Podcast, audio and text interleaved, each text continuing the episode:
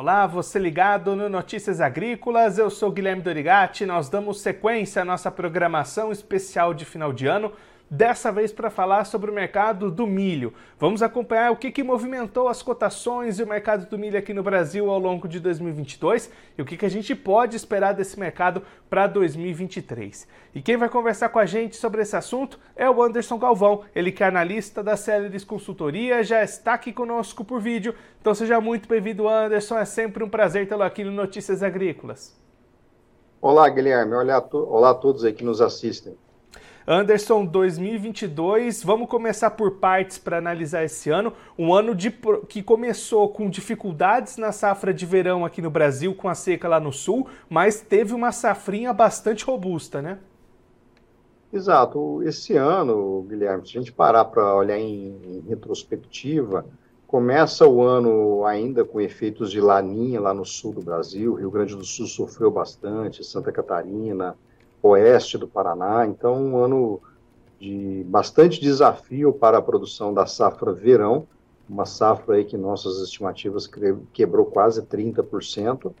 Porém, a safra inverno hoje é a grande safra de milho no Brasil. Né? Se a gente pensar que no verão o Brasil planta aí alguma coisa como 4,7, 4,8 milhões de hectares, a safra de, de verão é uma safra dos seus 16 milhões de hectares, 16 milhões e meio é, pensando na realidade do 21, 22. Então, condições de produção mais interessantes, mais robustas para o, para o inverno e uma área plantada bastante expressiva, meio que anularam o efeito da quebra de safra do sul do Brasil, nesse, vamos chamar assim, no primeiro semestre. Ainda assim, essa quebra ela foi suficientemente forte para sustentar cotações de milho aí no, no, todo o sul do Brasil, né, Paraná, Santa Catarina, em patamares bastante interessantes, principalmente no primeiro trimestre desse ano. E aí, Anderson, outro destaque que a gente teve nesse ano foram as exportações, né? Bastante fortes ao longo dos meses. O que, que pode explicar esse movimento forte para as exportações brasileiras?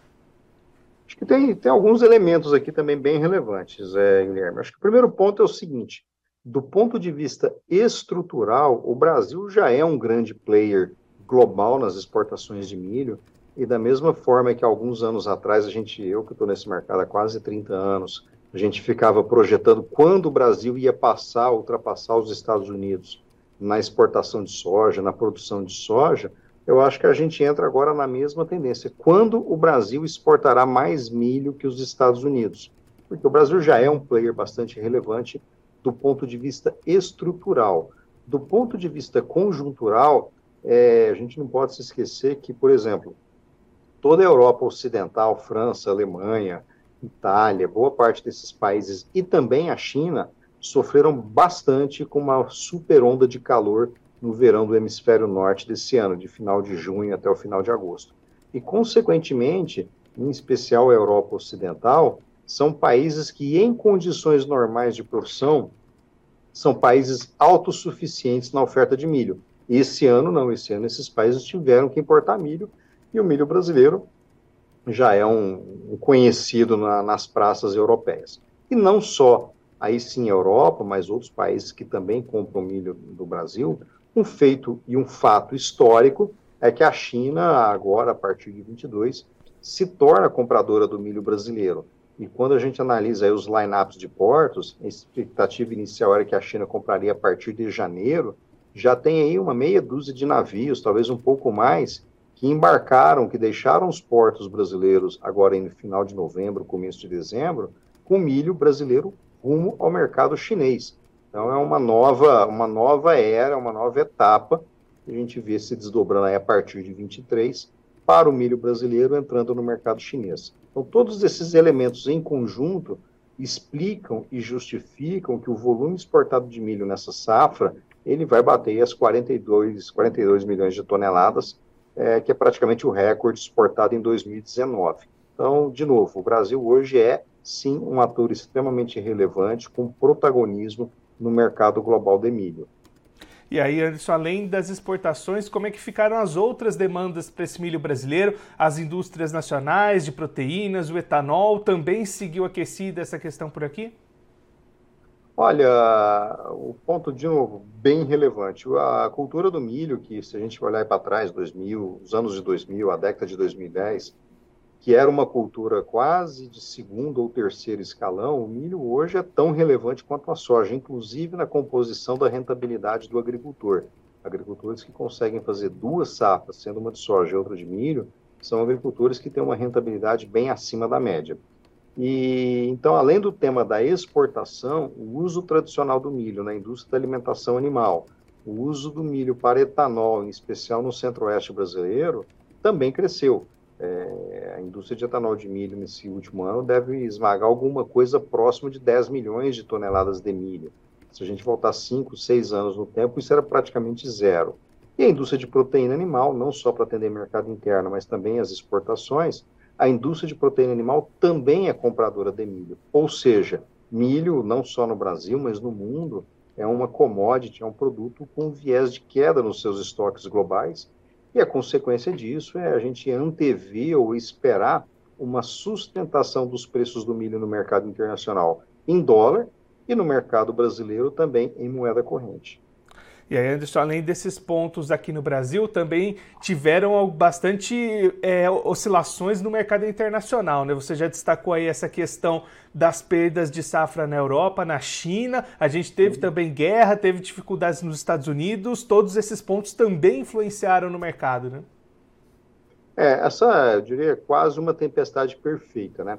A gente, se a gente voltar aí no primeiro semestre, no auge ainda da invasão da Ucrânia pelos russos, quando os preços das commodities, aí, petróleo, trigo, grãos, atingiram patamares bastante elevados, nós ainda não, do ponto de vista nominal, a gente não rompeu os recordes históricos, tanto da soja quanto do milho, lá de setembro, agosto, setembro de 2012 mas o milho chegou bem perto dos 8 dólares o bucho. Agora a gente vem trabalhando aí com um cenário de 6,50 a 7, que nos níveis de taxa de câmbio, nos níveis de produtividade que o agricultor tem aqui no Brasil, tanto para verão quanto para inverno, são níveis que entregam boa rentabilidade para o produtor. Então, o, o setor produtivo do milho, mas em especial o agricultor brasileiro, ele entra o 22, 23 muito bem posicionado para aumentar a área cultivada, aumentar a produção em condições normais de clima e aumentar tanto o consumo doméstico para etanol e indústria de alimentação animal, mas principalmente a exportação para atender China e os outros países que compram esse cereal brasileiro. E aí, Anderson, diante de todo esse cenário que a gente comentou, como é que se comportaram os preços em 2022? Foi um ano rentável para o produtor de milho brasileiro?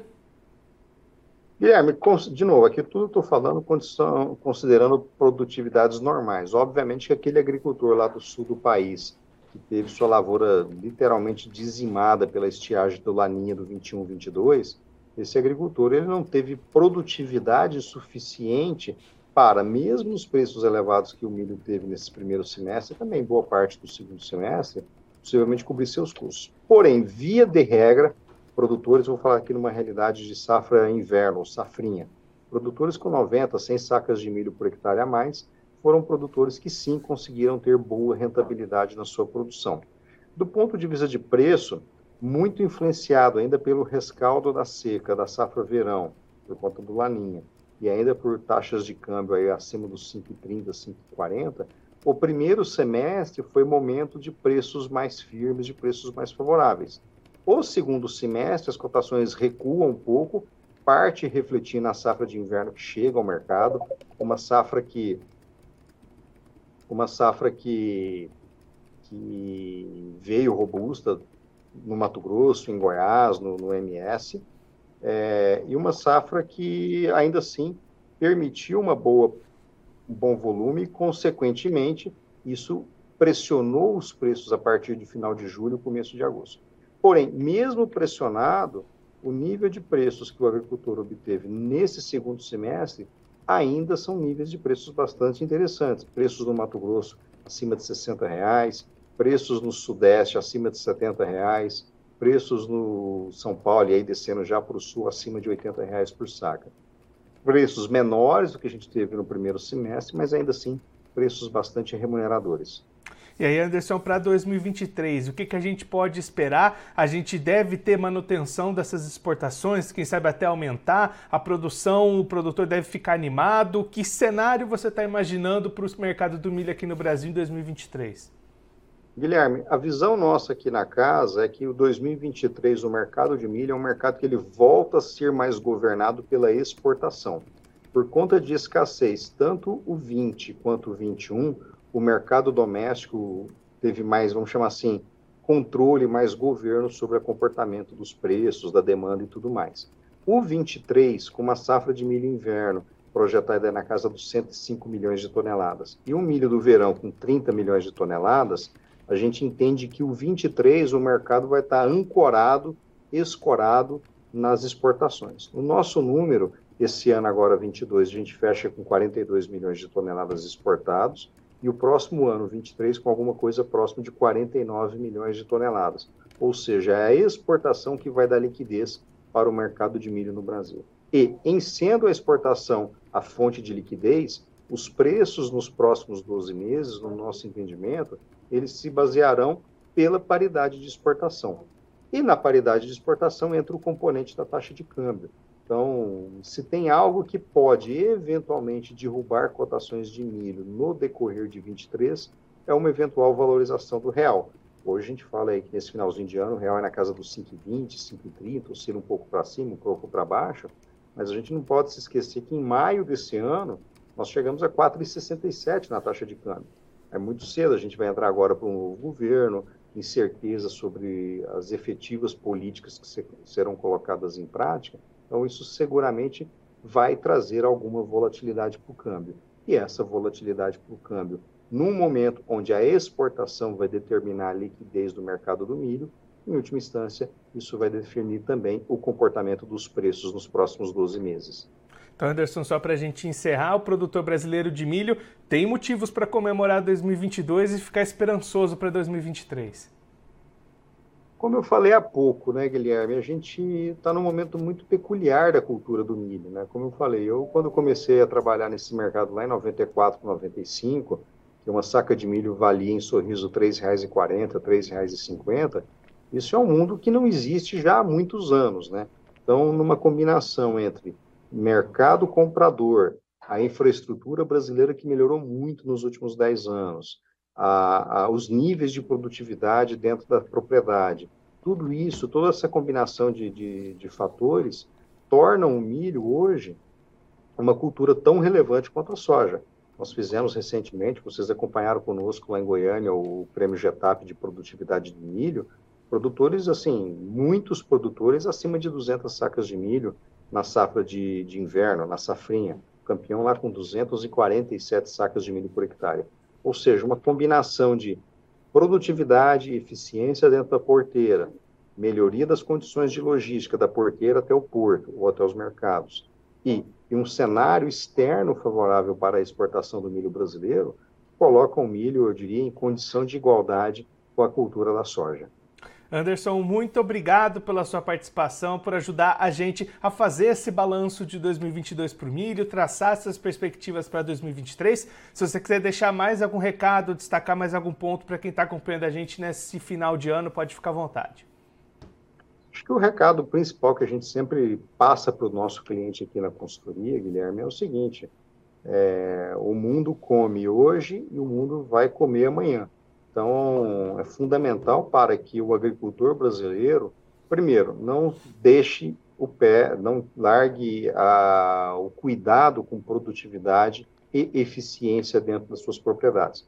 Segundo ponto é realmente ter em mente que o Brasil, hoje, ele é uma potência geopolítica do ponto de vista de segurança alimentar. O mundo precisa da produção agrícola brasileira para a estabilidade social, econômica, não só no Brasil, mas mundo afora. Então, esse grau de maturidade, esse grau de, de desenvolvimento que o setor agrícola chegou, confere ao setor protagonismo em definir não só os rumos da propriedade, os rumos do seu negócio, mas eu diria também definir e ter protagonismo na, na, na direção que o país como nação toma a partir de 23. Anderson, mais uma vez, muito obrigado. Eu e todo mundo aqui do Notícias Agrícolas desejamos a você e o pessoal todo aí da Celeris um bom 2023 e que a gente siga juntos nesse próximo ano, sempre contribuindo com o produtor brasileiro. Um abraço, até a próxima. Um abraço e um bom 23 para todos aí também. Esse o Anderson Galvão, ele que é analista da Celeris Consultoria, conversou com a gente para traçar um panorama, fazer um balanço do que, que aconteceu no mercado do milho em 2022 e o que, que a gente pode esperar para 2023 que vem chegando. Resumindo, o Anderson destacando 2022 na média geral dos produtores, com boas produções, bons preços, preços remuneradores e exportações puxando e alavancando a liquidez desse mercado, o que deve ser o cenário para 2023. O Anderson destacando que as expectativas da consultoria Céreres são para 42 milhões de toneladas fechando esse ciclo de 2022, o que é, ficaria igual ao recorde registrado em 2019, mas para 2023 as expectativas são de 49 milhões de toneladas, o que seria um recorde absoluto e puxaria os preços do milho aqui no mercado nacional em 2023. Anderson Galvão esperando que a paridade de exportação deve ser a balizadora dos preços para 2023, que novamente a gente deve ter expectativas de bastante produção, produtor animado, produtor investindo, aumentando área e elevando cada vez mais a importância do milho, que hoje, como o Anderson destacou algumas vezes aqui para a gente, já se equipara a importância da soja dentro do setor produtivo, dentro do seu sistema de produção do produtor nacional, do produtor brasileiro. Bom, eu vou ficando por aqui, mas você continue ligado que daqui a pouquinho tem mais programação especial de final de ano aqui para você no Notícias Agrícolas.